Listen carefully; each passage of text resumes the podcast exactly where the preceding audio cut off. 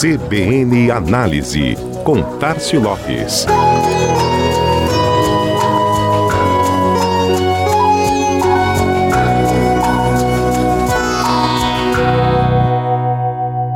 E depois das incertezas provocadas pelo endurecimento das medidas restritivas entre a segunda quinzena de março e a primeira de abril, a data comercial mais importante do primeiro semestre no país transcorreu diante de um cenário um pouco mais animador. Os números da pandemia no final do mês passado propiciaram uma flexibilização que acabou sendo importante para um Dia das Mães que, se não foi livre de tudo isso que vivemos, como se esperava há um ano, pelo menos trouxe melhores condições para que comércio, shoppings e lojistas pudessem funcionar e faturar. No Brasil, os números mostraram crescimento. O indicador Serasa Experian de atividade do comércio subiu 6%, considerando o período equivalente do ano passado, no comparativo entre 4 a 10 de maio de 2020 e 3 a 9 de maio deste ano.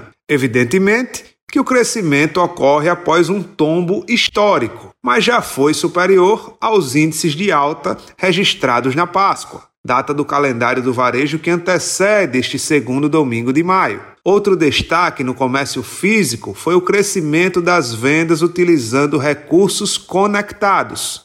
Segundo o Serasa Experian, um terço das lojas utilizaram esta modalidade. Neste grupo, 62,5% afirmaram que o WhatsApp foi o meio mais utilizado, seguido do Instagram, com 16,7%. Outro detalhe: Pagamentos por Pix representaram 41,7% dessas vendas e link para cartão de crédito, 33%. Ou seja, quem não vai até a loja também compra. E quem não está com o cliente fisicamente também pode estar em atendimento, fechando vendas. Já o e-commerce também confirmou sua tendência de alta, acelerada por todas as transformações que vêm ocorrendo desde 2020. Segundo a Neo Trust, empresa de inteligência de mercado com foco em comércio eletrônico, a data registrou um crescimento de 15% no comparativo com o ano passado, gerando um faturamento superior a 7 bilhões de reais,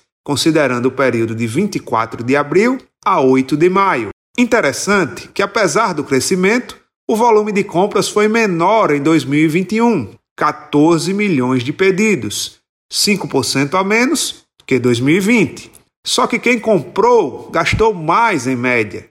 De acordo com o um levantamento publicado pelo portal Mundo do Marketing, o ticket médio subiu para 475 reais, alta de 21%.